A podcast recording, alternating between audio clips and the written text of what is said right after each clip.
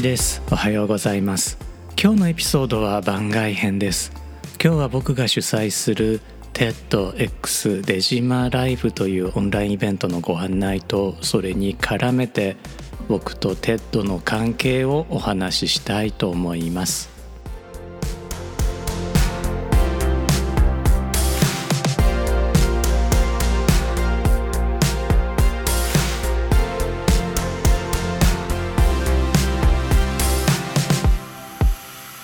改めまして1です。このエピソードは2023年3月19日に収録しています。まずはお知らせです。2023年4月29日。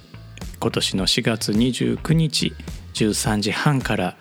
TEDx 手島ライブというオンラインイベントを開催します。このイベントは今年開催される TED2023 からトークをいくつかセレクトさせていただいて YouTube ライブで僕の解説付きでご紹介するものです TED のことをよくご存知のリスナーの方には釈迦に説法になってしまうのですがあ少し説明をさせてください。テッド TED というのは1984年から続くアイディアを共有する会議です。 TED はテクノロジーエンターテインメントデザインの略でもともとはこの3つをテーマにしていたのですが現在はあらゆる分野をサポートしています。NHK のスーパープレゼンテーションという番組でご覧になった方もいらっしゃるかもしれません。TED は年1回トップレベルの会議を開催していまして今年2023年は4月17日から21日までカナダのバンクーバーで開催しています。今年のラインナップも一部すでに発表されています。詳しくは概要欄からリンクをたどってみ、えー、てください。個人的にはですねメディアアーティストのリフィック・アナダルやコンピュータ科学者のイェジン・チョイらに僕は興味があります。この TED に参加するにはかなり高額な参加費がかかります。参加費はスタンダードチケットで1万米ドル今のレートだと130万円程度かかります。このエピソード収録時点では1万ドルのチケットは売り切れていまして現在は2万5000米ドル。今のレートで330万円程度のチケットしか残っていません。これでもこれだけ影響力のあるカンファレンスとしてはアメリカだと1桁安いんですよね。我々から見たらびっくりするようなね、えー、お値段なんですけれどもね。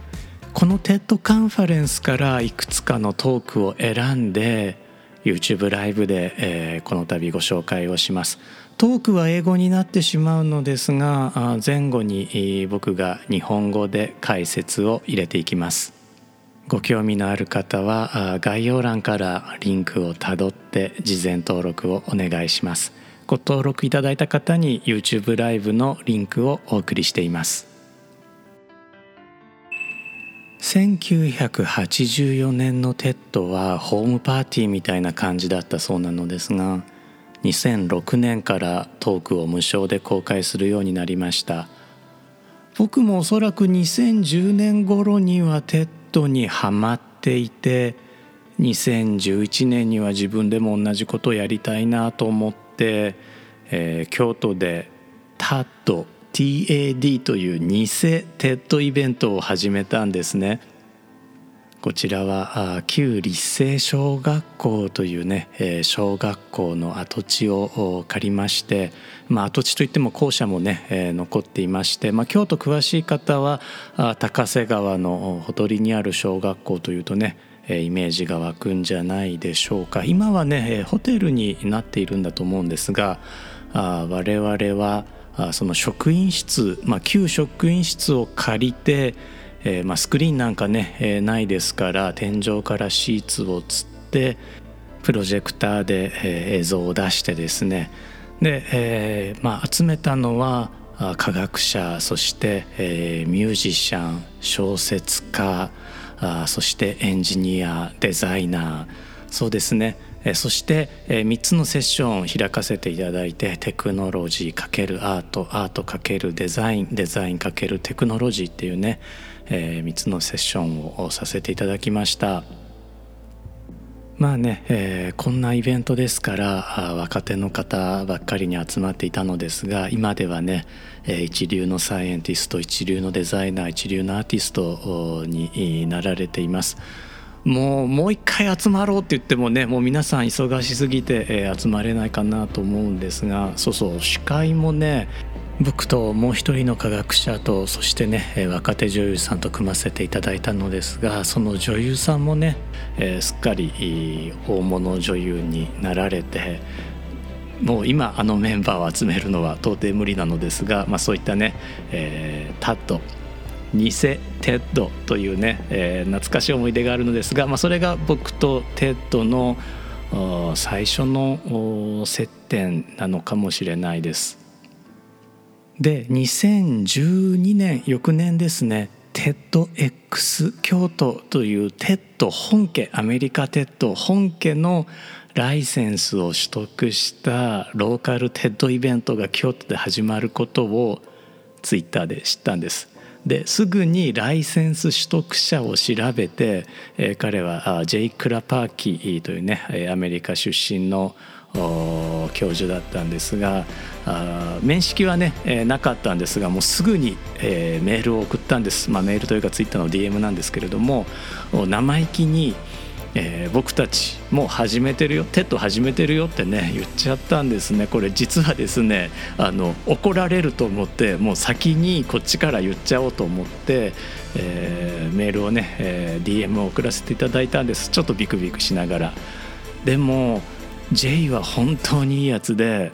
僕にそういうことなら一緒にやろうっていうふうに声をかけてくれたんです。で、えー、タッドメンバーと本当のテッド X 京都のメンバー合流しまして、えー、僕たちはテッド X 京都のスターティングメンバーとして、えー、いくつものイベントというのをその後ね、えー、開催させていただくことができました。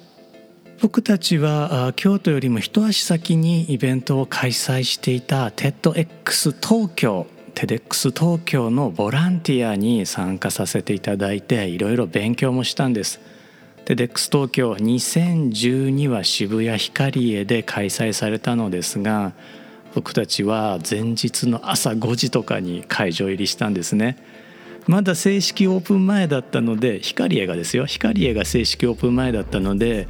ネットワーク工事ね NTT の方とか来られていてネットワーク工事とかされてたんですけれども、まあ、それ並行して、えー、僕たちもステージの設営とかあスピーカーへの前説とかもね、えー、していきました本当大変だったんですけれども楽しかったですよ。もうね、えー、10年経ちますけれどもあの頃のボランティアメンバー同士っていうのは今でもね、えー、仲良くさせていただいています。TEDx 東京 TEDx 東京2012が終わった夜光へのスタッフから明日 Perfume によるこけら落としがあるから完璧にきれいにしておいてくださいって言われて深夜までね床磨き僕もしました。まあ僕ド M なんでねそういうの得意です。さてそんな TEDx 京都のイベントなのですが YouTube に本当にね、えー、素晴らしいトークが公開されています。えー、ジョージ・タケイ、えーまあ、俳優のねジョージ・タケイであるとかあ建築家の手塚貴晴のトークはアメリカテッド本家テッドからもうこれは素晴らしいトークだからぜひね再編集してアメリカの本家の TED トークとしても公開させてくれというふうにね、えー、連絡をもらって素材を提供して現在ではテッドトークとしても公開がされています。いやもう東京とか京都の裏話し始めたらそうですね3時間じゃ全然足りないですね。本当ねいろんなお話があるのですが、まあ、おいおい、またこのポッドキャストそして、えー、ニュースレターの方でね少しずつお話をしていきたいと思います。その後僕は長崎に拠点を移して2018年から TEDx 再開という新しいイベントを始めました。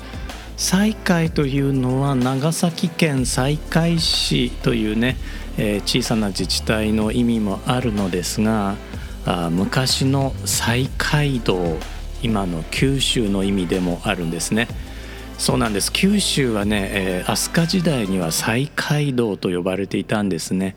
当時は五期七道と言いまして奈良当時の大和を中心に大和山城。これは今の京都ですね。摂津河内泉という、まあ、今も近畿にお住まいの方にはあ馴染みの機内と東海道東仙道これ江戸時代の中山道ですね。北陸道山陽道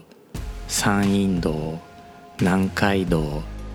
西海道の7つの道に日本を区分していたんですね。南海道というのは紀伊半島淡路島そして四国ですね。で西海道が九州のことでした。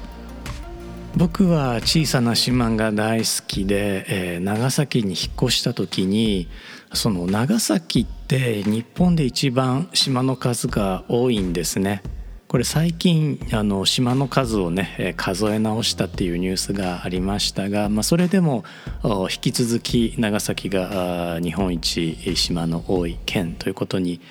なっています。で長崎に引っ越した時にどうしても無人島で TEDx イベントを開催したかったんです。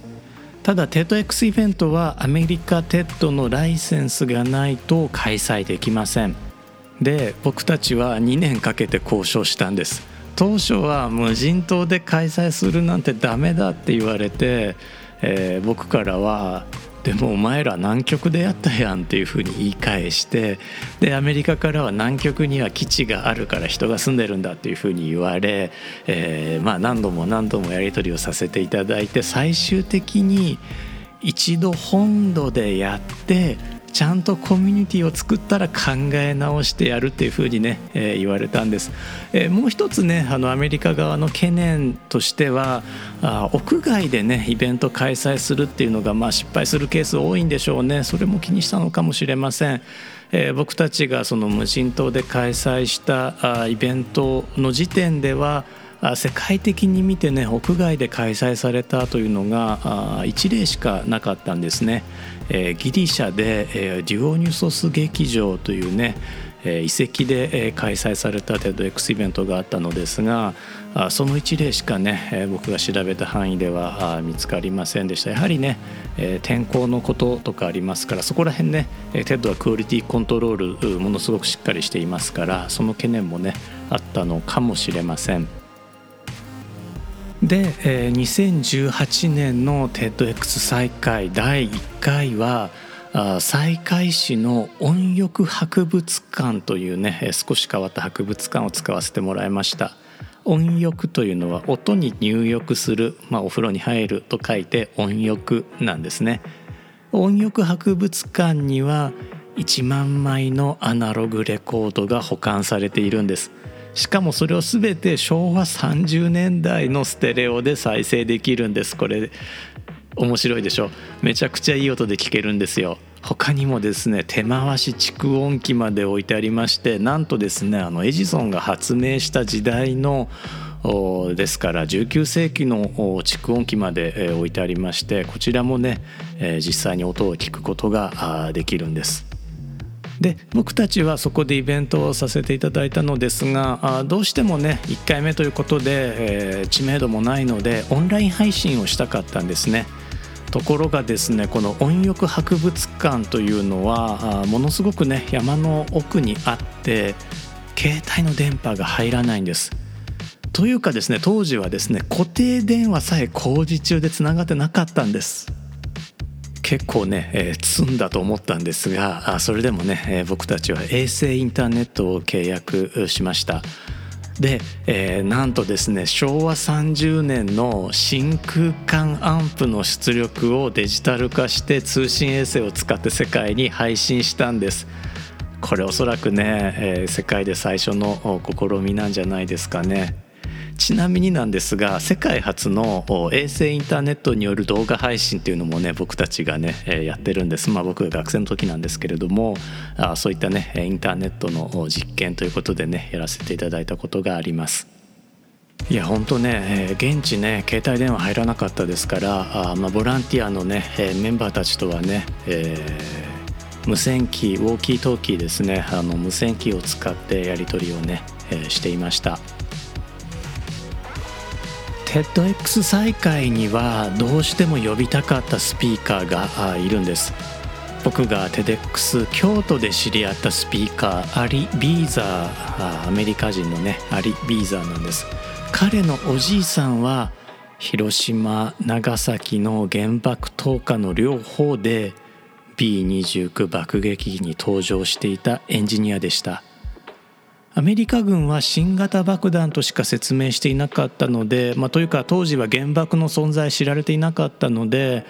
えー、まあ、もしね説明を受けていたとしてもどんなものかは分からなかったと思うのですがこの B29 爆撃機の搭乗員たち彼らもキノコ雲の上空で被爆していたんです。アリはアメリカで教育を受けたので原爆投下については肯定的に教えられてきました。原爆投下はアメリカ軍の犠牲者を減らした英雄的な行為だったということなんですね。もちろんそういう側面もあったとは思います。しかし彼は大人になってからあ原爆が民間人に対して使われたということを知るんです。彼はフォトジャーナリストになり日本の被爆者たちの取材を始めます。そして日本にも広島長崎で被爆した二重被爆者がいたことを知ります。�は Nuclear Family まあ直訳すると核家族なのですがこの nuclear には核兵器という意味もあります。その Nuclear Family という書籍を書いてアメリカ人たちに原爆の真実を伝えます。また彼は ICAN という核兵器廃絶運動に合流しますそして ICAN はノーベル平和賞を受賞します実は彼ら彼女らがノーベル平和賞を受賞する前から長崎で TEDx をする時は来てくれというふうにね、約束をしていたのですがさすがに忙しいよねと思って彼を招待することを諦めかけていたんですよね。で彼にメッセージを送ってみたところ「行くよ」って言ってくれたんです。ノーベル賞メダルをかじった写真をね、一緒に送ってくれて。で彼は日本の二重被爆者の孫小鈴さんとも親友となって、日米の架け橋になっています。小鈴のトークもまた僕たちは TEDx 再開でフィーチャーしています。この時はですね、えー、長崎の原爆資料館に残されている浦上天主堂。これねえ被爆した教会なんですがあそのファサードの前で収録をさせていただきました。広島はね、えー、被爆した原爆ドームというのをずっと残しているのですが長崎はその目標にされた浦上天主堂これは現役の祈りの場でもあるということで建て替えられていますその時のねファサードだけ博物館に資料館に残されているのでそこを使って収録をねさせていただきました。いや僕ね日頃の行いが悪いのかもすごい雨男でイベントをやる時ってねあの台風が来るんですよでアリを呼んだ時も途中でね、え、彼は成田に降りてそこから新幹線でね、え、移動してきたのですが途中ね、え、広島で洪水にあって、えなかなかね、え九州に来れなかったりとか、まあ、大変な思いをしました。世界不思議発見でおなじみのエジプト考古学者河合幸則先生もね、えー、音浴博物館に来てくれたんですが彼をね車で乗せて運んでる時にもう道がね洪水になっていて「一さんここ行くんですか?」みたいにね、言われたりとかもしてたんですがまあそんなイベントでした。翌年はね、えー、ついにアメリカテッドのライセンスを得て、えー、無人島でね、えー、開催をすることができたのですがあ、まあ、参加者のね日よけになるようにまたスクリーンが見やすいようにということで、えー、家をね竹で組んでいったのですがあ台風がね近づいてきて一旦はかわしたんですがなんとですね台風が東から西へ進路を変えるというですねあの僕は右フックって呼んでたんですけれどもまさか台風が戻ってきて一回ね建てた家めちゃくちゃに壊されてしまって前の日にねみんなで家を建て直したりとかもしました。まあド M だから仕方ないですね。2014年 TED が30周年を迎えた年僕を含む日本のテッド X オーガナイザー数名がカナダバンフで開催された TEDActive というイベントに、えー、参加しました。参加費は結構高かったですよ。 TEDActive というのはバンクーバーの本家 TED 開催中にバンフにテッド X オーガナイザーたちを集めてパブリックビューイングをしようというイベントでした。ただのパブリックビューイングではなくて世界中の TEDx オーガナイザーを集めてのワークショップや体験の交換それに本番を終えた TED スピーカーが飛び込みで参加する交流会などが企画されていました。特に気合が入っていたのが TEDx オーガナイザーのためのワークショップでまあ、例えばファンドレイジングのためのワークショップスピーカーのコーチングのためのワークショップなどが開かれていたんですね。で僕は映像プロデューサーとして参加していたので映像プロダクションのワークショップに参加したんですがあマップを見るとですね、えー、なぜか集合場所が部屋じゃなくて裏口だったんですね。会場はねあのフェアモントホテルっていうまあいいホテルで例えばファンドレイジングの担当者はこれこれの部屋に集まりなさいっていう風なね指示があったのですがなぜかね映像プロダクションのメンバーは裏口に来いと。で裏口行くとねスノーシューズが置いてあったんですよ。履き替えろ。どういうわけか映像プロダクションのワークショップだけはあバンフのホテルの中ではなく裏山を登ったところにある山小屋で開催されたんですね。裏山といってもカナディアンロッキーですよ。もう雪道をザクザクとね登っていかないといけないんです。たどり着いたのは20人ぐらいで東洋人僕だけだったんですが、まあ、そこでとてもね、えー、興味深いワークショップが開かれました。この時の思い出を僕は TEDache というねブログ記事に書きました。 TEDache というのは英語の headache。頭痛をもじった表現で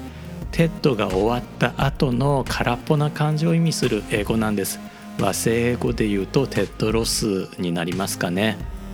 僕はこう書いています。テッド参加者はテッドが終わった後決まってやってくる心の痛みを TEDache と呼ぶ。特に世界中の TEDx organizer が一堂に会する TEDActive conference は自分たちが世界を変えられると本気で信じている crazy なやつらが集まっているのだからその熱量は半端じゃない。それだけに祭りの後の静かな心の痛みもまた TED の一部なのである。そんな TED からいくつかのトークを無料でご紹介する TEDx 出島ライブおうちで TED ということで、えー、事前登録していただければ幸いです。ではまた次のエピソードでお会いしましょう。steam.fm1 でした。